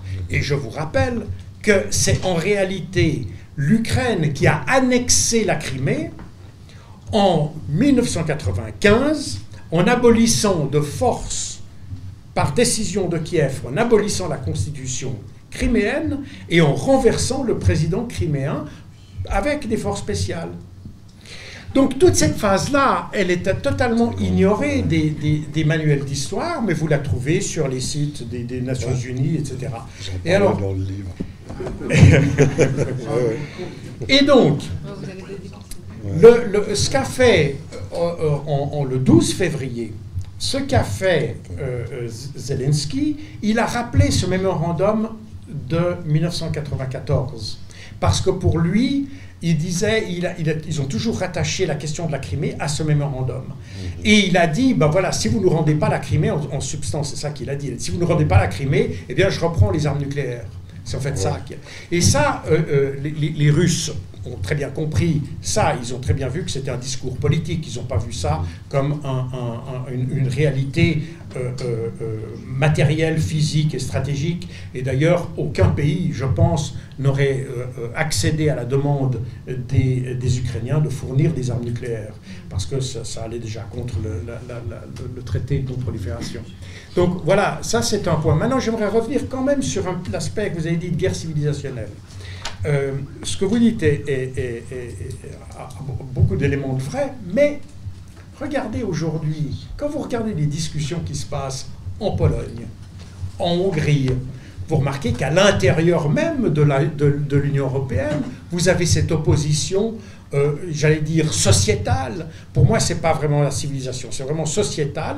On a des, des sociétés qui ont un regard plus conservateur, plus traditionnel sur la manière dont la société doit fonctionner.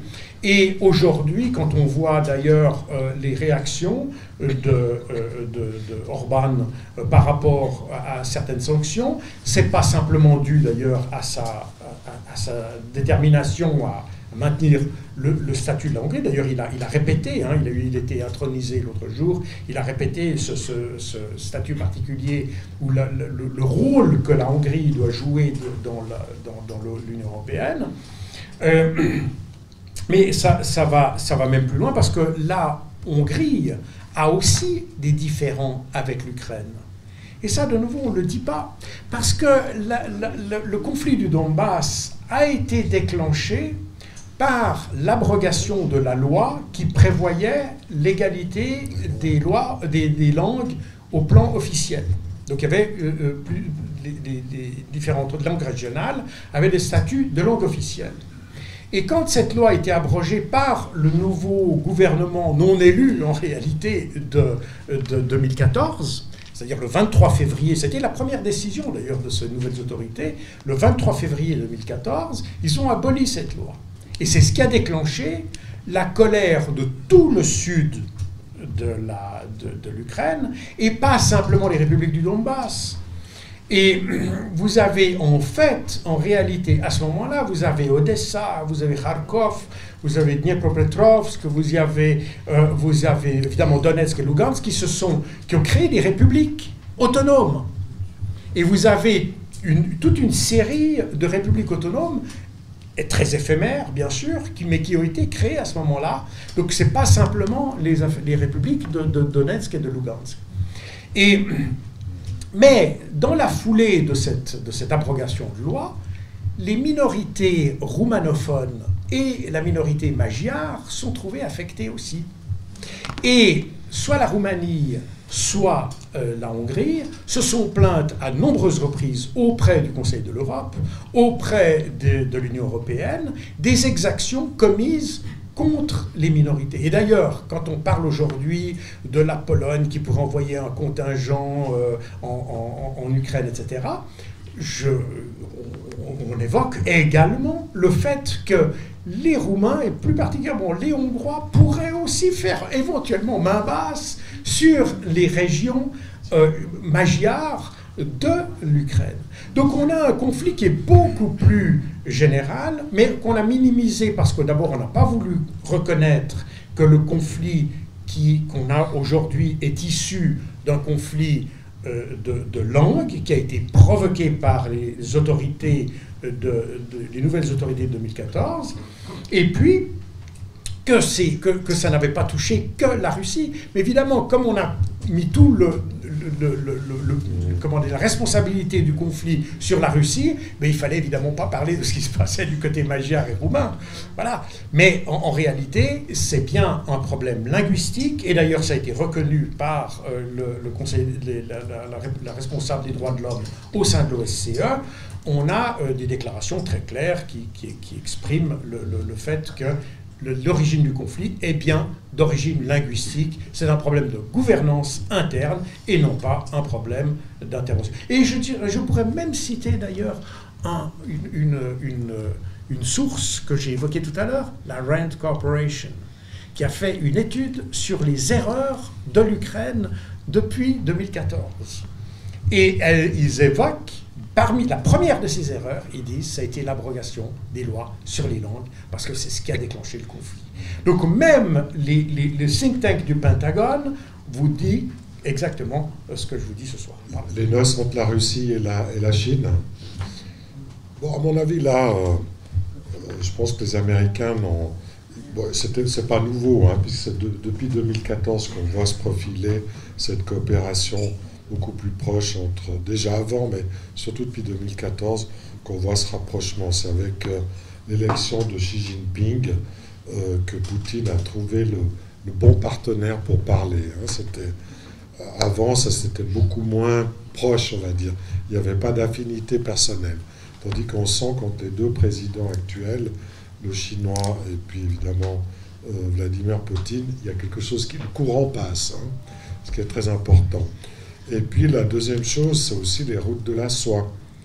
Le projet de route de la soie a été lancé en 2013. Moi, j'étais invité en 2014 à Pékin pour l'inauguration officielle de ce projet route de la soie.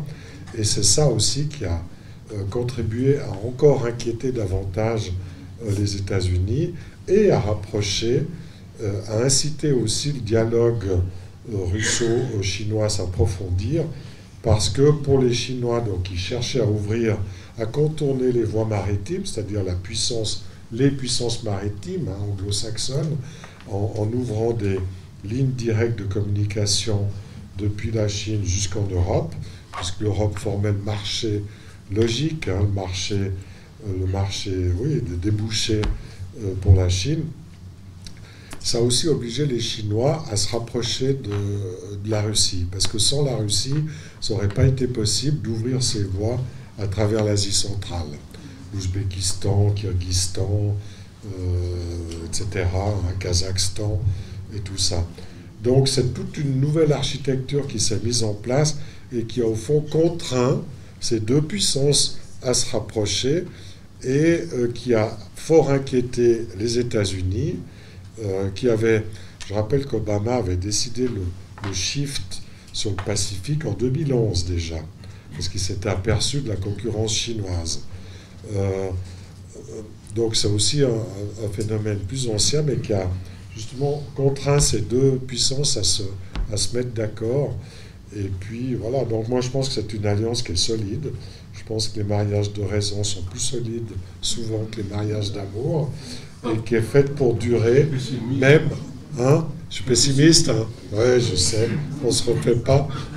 Mais je pense que c'est quelque chose qui est fait pour durer parce qu'il y a beaucoup de. Si on regarde les structures économiques, c'est deux puissances très complémentaires. Normalement, le mariage aurait dû se faire entre l'Europe et, et, la Russie, mais comme ça n'est plus possible, il se fait là, mais avec les mêmes complémentarités finalement. Euh, énergie, ressources d'un côté, et puis euh, développement économique de l'autre, pour faire simple.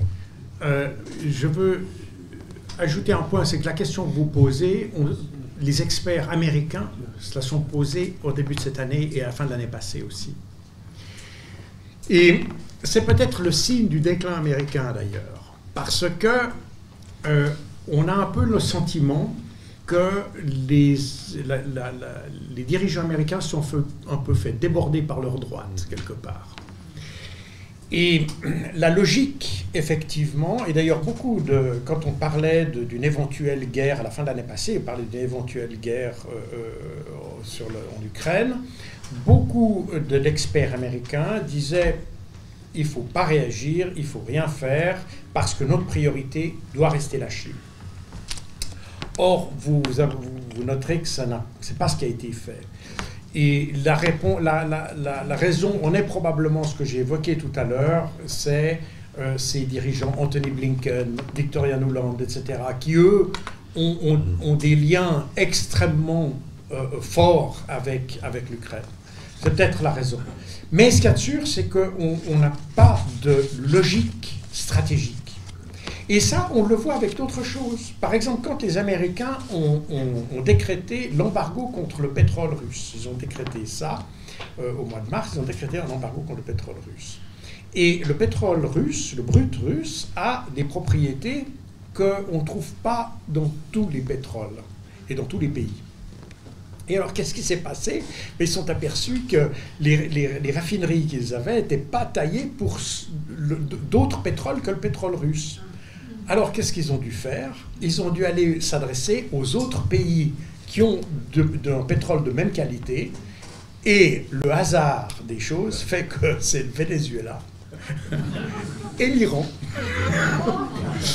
Et vous avez des diplomates américains qui ont dû se rendre à Caracas pour implorer Maduro de leur vendre du pétrole, euh, du brut. Ils ont fait la même chose en Iran. Et puis, évidemment, ces deux pays, assez logiquement, ont dit écoutez, on vous le vend très volontiers, mais vous réglez le problème de nos sanctions. et les Américains se sont trouvés piégés. Et donc, on a, et, on, a exactement le même phénomène qui s'est passé entre justement le problème chinois, qui reste, comme on l'a dit à plusieurs reprises ce soir, qui est le problème majeur stratégique des Américains, parce que c'est leur concurrence. C'est vraiment leur concurrence. Euh, la Russie n'est pas une concurrence pour les Américains, c'est une concurrence militaire, euh, une concurrence sur le, comment dire, sur l'Europe, euh, l'Europe mm. de, l'Atlantique à l'Oural en quelque sorte. Et, le but des Américains depuis la, fin de la guerre froide, depuis la fin de la Deuxième Guerre mondiale, ça a été d'empêcher tout rapprochement entre deux grands pays, l'Allemagne et la Russie. Et tout s'est articulé autour de ça. Je crois que Guy l'a évoqué tout à l'heure. Et ça s'est matérialisé très, concrètement. Hein. Les problèmes de Nord Stream 2 qu'on a, qu'on a évoqués ces dernières années, c'est-à-dire euh, ce, pipeline, ce gazoduc plus exactement, euh, qui va du, du, nord de la Russie euh, à l'Allemagne en passant par la mer Baltique, ce, problème de, gazoduc n'est pas nouveau. En 1982 déjà, lorsque les Russes ou les Soviétiques à l'époque ont entrepris de construire leur premier grand gazoduc euh, euh, entre l'URSS et l'Allemagne, et qu'il passait d'ailleurs à travers l'Ukraine, les Américains Ronald Reagan, c'était en 1982, Ronald Reagan a signé un, décret autorisant la destruction par sabotage du pipeline. Et il y a eu, alors ça il faut lire les rapports de la CIA qui ont été déclassifiés, donc tout ça est parfaitement connu, je n'invente strictement rien du tout. Euh, vous avez les, Américains, des, agents de la CIA, je ne sais pas qui, mais enfin, des, commandos, euh, qui, ont, qui sont allés en, Union soviétique et qui ont saboté les stations de pompage au départ du, pipeline. Et, ça a été la, et comment la CIA a très bien décrit tout ça. ça. a été, de nouveau, je n'invente rien. Et ils expliquent pourquoi. Et ils expliquent exactement les mêmes raisons qu'on a aujourd'hui. Ils ne voulaient pas d'avoir une, une Russie qui soit, euh, euh, comment dire, trop liée à l'Europe et à l'Allemagne. Les Américains ont toujours eu peur euh, de, l'Allemagne, qui est la grande puissance industrielle euh, occidentale, et ils ont toujours eu peur que l'Allemagne, finalement, j'allais dire leur vol un peu la vedette, c'est un, peu ça. Et, ça, c'est une constante de la, politique américaine depuis, euh, la fin, depuis la guerre froide, et pourtant, l'émotion, si vous voulez, a fait qu'ils ont perdu cet objectif. Enfin, ils ont, en voulant le réaliser, ils ont perdu le deuxième objectif plus immédiat de la, euh, montée de la puissance chinoise. Donc ça montre aussi un déclin, à mon avis, de la, de la réflexion. D'ailleurs, on n'a plus des Kissinger, on n'a plus, tout à l'heure on a cité Brzezinski, euh, qui, était, qui, qui, avait fait ce, ce concept, c'est un concept à l'époque, euh, qu'il a écrit dans le, dans le, livre Le Grand Échiquier. Mais tous ces grands penseurs stratégiques ont, pratiquement disparu aujourd'hui. Aujourd'hui, vous avez... Euh, et, la crise qu'évoquait Guy tout à l'heure, c'est la crise des États-Unis, mais c'est aussi la crise chez nous. On a aussi regardé nos dirigeants. C'est quelquefois assez pitoyable euh, de voir des gens qui, ont, qui n'ont pas le format, dire, le format intellectuel pour répondre aux, problèmes qu'il y a aujourd'hui, des problèmes qui sont totalement, euh, euh, parfois paradoxaux. Hein. Pensez simplement au, nucléaire qu'on voulait balancer il y a dix ans et qu'on réhabilite maintenant, etc. Donc on est dans des problèmes qui sont extrêmement complexes et qui nécessitent d'avoir des gens qui réfléchissent sur le long terme. Or, on n'a plus ces gens-là. Nulle part. Pour vos interventions euh, pessimistes et un petit peu moins pessimistes, il est quand même bien dommage que euh, sur les plateaux télé en France et un peu partout en Europe, on écoute plus ou moins les mêmes experts avec les propos assez belliqueux. Tandis que nous, on doit espérer la paix. Donc je vous souhaite la paix. Merci beaucoup.